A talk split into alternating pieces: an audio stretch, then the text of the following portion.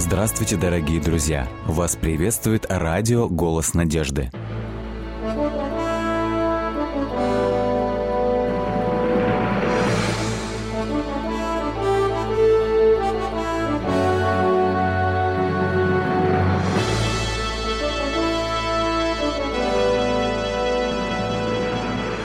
Радиотелецентр «Голос надежды» приветствует вас.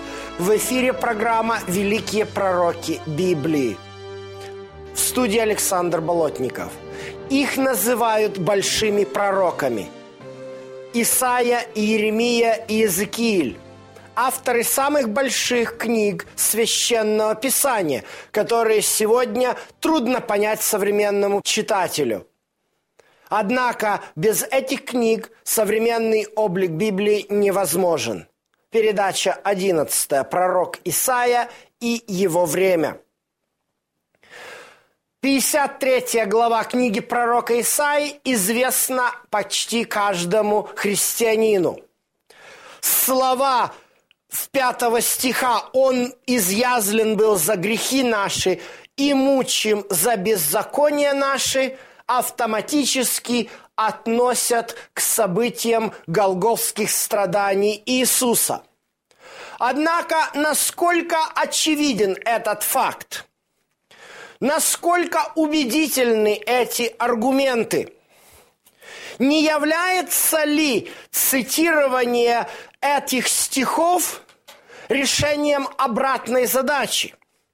Когда берется текст из книги Деяний апостолов, 8 глава, история, когда Филипп эфиопскому вельможе разъясняет текст Исаия 53 глава, и автоматически подразумевается, что об этом и говорит пророк Исаия.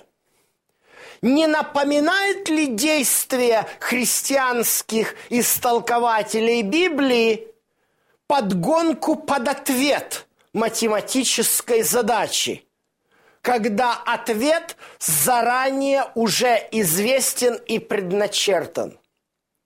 Данная постановка вопроса абсолютно неприемлема тем читателям Библии, которые не являются христианами – для которых Евангелие и новозаветные тексты не являются заведомым авторитетом, которые ставят к такой интерпретации вопрос, говоря, почему мы должны верить Новому Завету на основании же Нового Завета. Не является ли это подделкой? Давайте посмотрим и изучим – о чем говорит 53 глава. И опять же здесь мы сталкиваемся с проблемой, которая постоянно проскальзывает в книге пророка Исаи. Мы не можем ориентироваться по содержанию книги, используя традиционную разбивку на главы и стихи. Начало поэмы так интерпретаторы называют эти тексты 53 главы, поэмой о страдающем рабе находится в 52 главе 12 стихе. Вот о чем говорится. 53, 52, 13. «Вот раб мой, будет благоуспешен, возвысится и вознесется и возвеличится» раб мой. Это уникальное словосочетание встречается только у пророка Исаи. Кто же является здесь этим рабом? Мы уже говорили неоднократно, что вторая часть книги пророка Исаи, которая э, простирается от 40 по 55 главы, называется книгой страдающего раба. Действительно, выражение «раб» встречается неоднократно в книге пророка Исаи. Хотя здесь следует заметить, что очень часто русский синодальный перевод заменяет еврейское слово «эвед», означающее раб или слуга, на абстрактное понятие отрок – данный перевод является неправильным, так как автоматически подразумевает, э, что этому рабу э, он находится в подростковом возрасте в периоде отрочества. Однако же все эти выражения «раб» и «отрок» являются переводом одного и того же еврейского слова «эвед». Кто же такой этот раб? Если задать этот вопрос известному и авторитетнейшему иудейскому библейскому комментатору Равину Соломону, сыну Исаака, которого сокращенно называют Раши, то он ответит вам в своем комментарии, который он написал в XII веке в Вормсе, о том, что это народ израильский. И у него есть на это основание. Давайте посмотрим, как используется слово «раб» в книге э, пророка Исаии, 41 глава и 8 текст. «А ты, Израиль, раб мой Иаков, которого я избрал, семя Авраама, друга моего». Оказывается, раб мой – это выражение, из, которое мы читаем в 52 главе 13 стихе, согласно библейским параллельным местам, является, указывает на израильский народ. Действительно, у Раши есть своя логика. Раши пишет этот комментарий на Исаию – после страшных событий. Это было время крестовых походов. В этот период времени особо много евреев погибает от рук христиан. В 1099 году крестоносцы вторглись в Иерусалим – они направлялись туда по призыву Папы Римского Урбана VIII, который повелел своим солдатам креста отнять у неверных гроб Господи. Войска крестоносцев ворвались в Иерусалим, изгнав оттуда арабов, которые оккупировали ту территорию тогда, начиная с VII века. Однако они устроили самую настоящую кровопролитную бойню.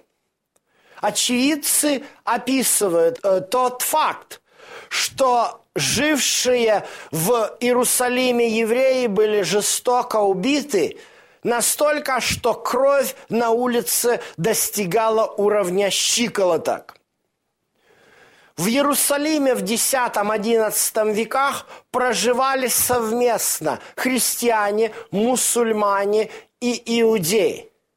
Арабские властители города позволяли общинам жить свободной жизнью. Однако же крестоносцы, ворвавшись в город, изменили положение дел и убили всех евреев. Но кроме евреев иудеев, в городе жила еще одна небольшая община. Это были потомки тех иудео-христиан, которые вняли словам Иисуса, записанным в Евангелии от Луки 21 глава, и увидев в 70 году нашей эры Иерусалим, окруженный войсками, поняли, что при первой возможности надо покинуть город – Покинув город, воспользовавшись небольшой передышкой, они направились в Пеллу, что за Иорданом. Прожив там некоторое время, вернулись и обосновались в Иерусалиме. И жили отдельной общиной и соблюдали библейские принципы. Увидев крестоносцев, они не беспокоились, думая, что это их братья по вере христиане. Однако через 10 дней после кровавого побоища, которое крестоносцы устроили иудеям Иерусалима, рыцари окружили э, квартал, где проживало несколько сотен семей иудео-христиан. Они выволокли всех людей, женщин и детей на улицу и привели их в центр города, где была старая синагога. Затолкав несколько сотен людей в помещение, они забили дверь бревном и подожгли здание. Под крики умирающих людей, задыхающихся от дыма, они устроили крест, крестный ход с епископом во главе, несшим хоругвь и распятие, они скандировали «Мы отмстили вам за смерть нашего Бога». Когда Раши узнал об этом, он не мог по-другому написать. Раши писал об этом – спустя более чем сто лет. Но ситуация не изменилась. Новый крестовый поход был организован.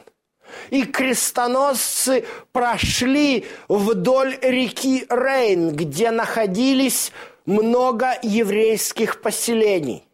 На своем пути они врывались в еврейские дома, убивали мужчин – и насиловали женщин. В письме своему э, коллеге Равину из Франции Раши пишет, «Христиане учат о том, что страдающий раб – это Мессия Иисус из Назарета. Да, я знаю, что наши мудрецы учат – о том, что есть двое мессий. Один мессия – сын Иосифа, другой мессия – сын Давида. Мессия – сын Давида должен явиться во славе на облаках небесных, тогда как Мессия, сын Иосифа, должен быть убит и пострадать. Но может ли быть назван Иисус из Назарета Мессией, сыном Иосифа, тогда как его последователи такое творят с его народом? Никоим образом, пишет Раши, ни у кого из евреев не должно зародиться сомнений в том, что Исаия 53 глава не говорит о Мессии, а говорит о страданиях израильского народа. Конечно же, зная эту многовековую историю противостояния между иудеями и христианами, зная, что церковь на протяжении всех средних веков делала против еврейского народа, я могу понять те чувствования, как, которые испытывал Раши, написав свой такой комментарий. Однако же Исаия не жил во времена Раши. Исаия писал за 1800 лет до этих страшных событий и Бог открывал ему другую картину. Является ли этот раб из Исаии 53 главы Яковом Израилем? Всегда ли в книге пророка Исаии рабом является Израиль? Давайте посмотрим другие примеры. Исайя 42 глава. «Вот раб мой» в синодальном переводе «отрок», которого я держу за руку, «избранный мой», которому благоволит душа моя. Мы видим сходство с тем, что было прочитано в 41 главе. «Израиль – раб мой, которого я избрал». Но давайте посмотрим дальше. «Положу дух мой на него и возвестит народом суд». Может ли Израиль быть судьей всем народам?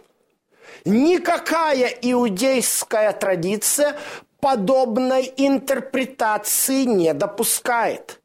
Судьей народа является только Всевышний Господь. Не возопьет и не возвысит голоса своего. 42 глава, 2 текст – трости надломленной не переломит, и льна курящего не угасит, но будет производить суд по истине. Производство суда по истине уже упоминалось в книге пророка Исаи, 11 глава. Отрасль от корня Есеева будет производить суд по истине – Посмотрим дальше, чем характеризуется этот избранный раб, о котором говорит 42 глава с 1 по 7 тексты. «Я Господь, призвал тебя в правду, буду держать тебя за руку, хранить тебя – это те же самые слова, что и в 41 главе с 8 по 10 стихи. Там тоже Господь держит своего раба за руку. Кажется, есть сходство. Однако же посмотрим дальше. «Поставлю тебя в завет для народа, во свет для язычников». Если Израиль еще можно предположить, что является светом для язычников, то здесь, конечно же, еще употребляется завет для народа. Не может народ быть заветом для самого себя. Иными словами – неоднократное употребление слов «раб мой» показывает нам, что в книге пророка Исаи с 41 по 49 стихи их ученые исследователи книги Исаи так и называют поэмами о рабе – Раб мой употребляется в двояком смысле. С одной стороны, есть тексты, говорящие о рабе, как об Израиле. Та же 42 глава с 19 стиха. «Кто слеп, как раб мой? Кто глух, как вестник мой, поставленный?» Всякий раз в таких стихах употребляется или подразумевается израильский народ. 22 стих. Этот народ разоренный. Но когда говорится о рабе, 42 э, главе с 1 по 7 текст, этот раб – всегда безымянный. И характеристики этого раба никаким образом не соответствуют характеристикам народа. Давайте посмотрим на 53 главу еще раз. О ком говорится там? Кто поверил слышанному, и кому открылась мышца Господня? Он взошел перед ним, как отпрыск, как росток из сухой земли. Нет в нем ни вида, ни величия. Говорится здесь о рабе народе или говорится о личности. Давайте посмотрим. Он истязуем был, но страдал добровольно. Не открывал уст своих. Как овца веден был он на заклание, как агнец перед стригущим его безгласен. Так он не отверзал уст своих. Седьмой текст 53 главы однозначно говорит о том, что этот раб идет на свои страдания добровольно.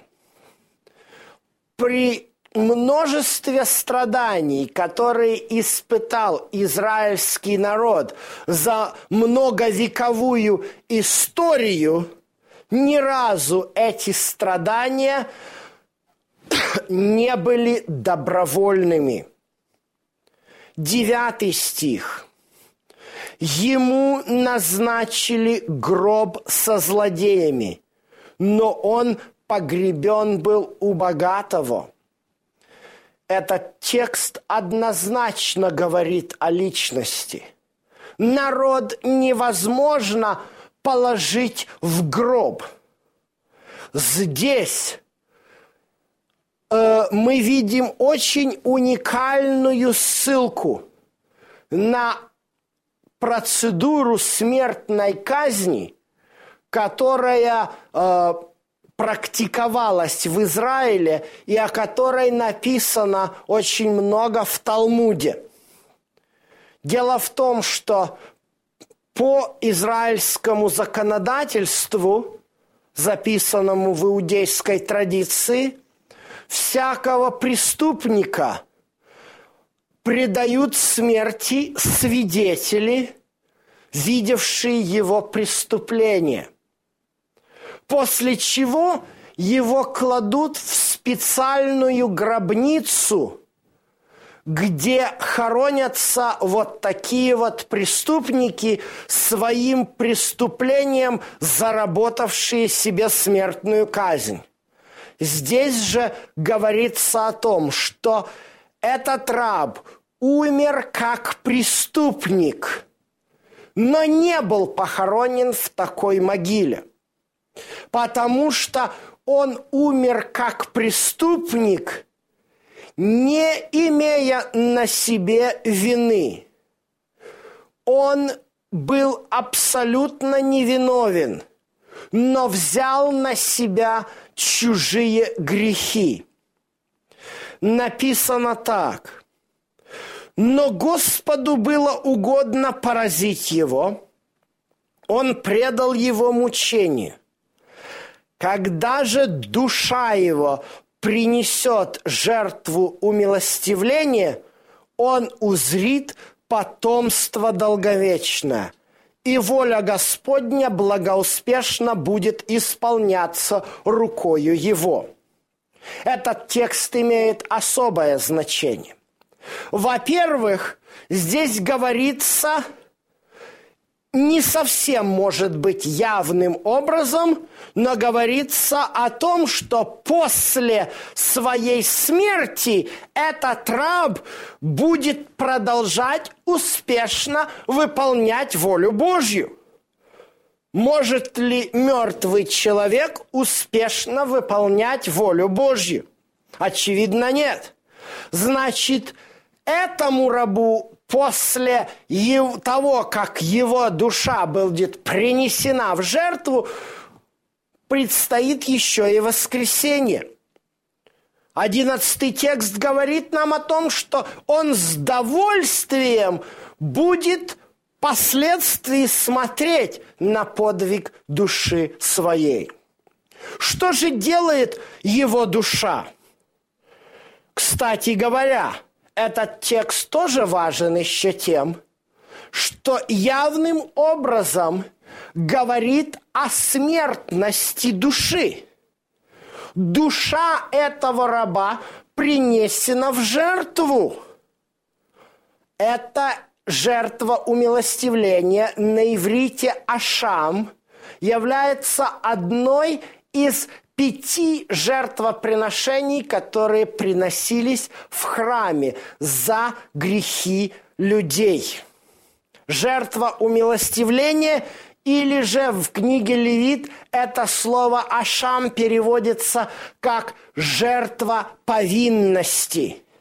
Вот почему этого раба сравнивают с агнцем. 53 глава книги пророка Исаи имеет фундаментальнейшее значение во всей Библии.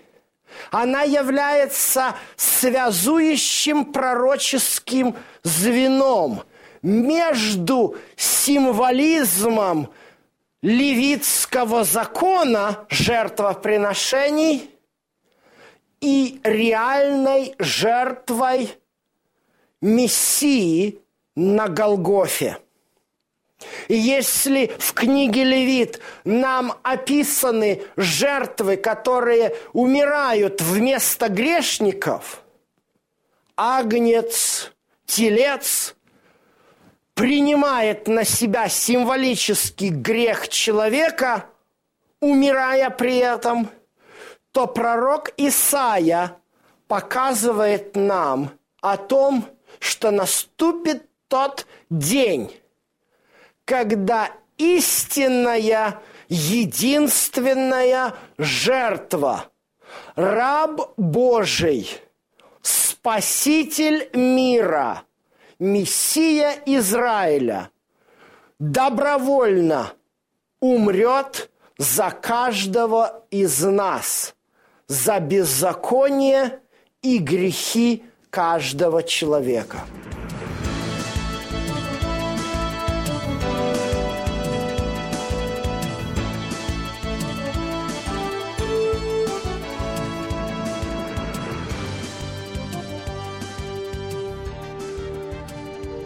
Дорогие друзья, вы можете оставить свои сообщения через WhatsApp и Viber по номеру плюс 7 915 688 7601 или позвонить нам на бесплатную линию, которая работает на территории Российской Федерации. Номер 8 800 100 ровно 1844. 8 800 100 ровно 1844.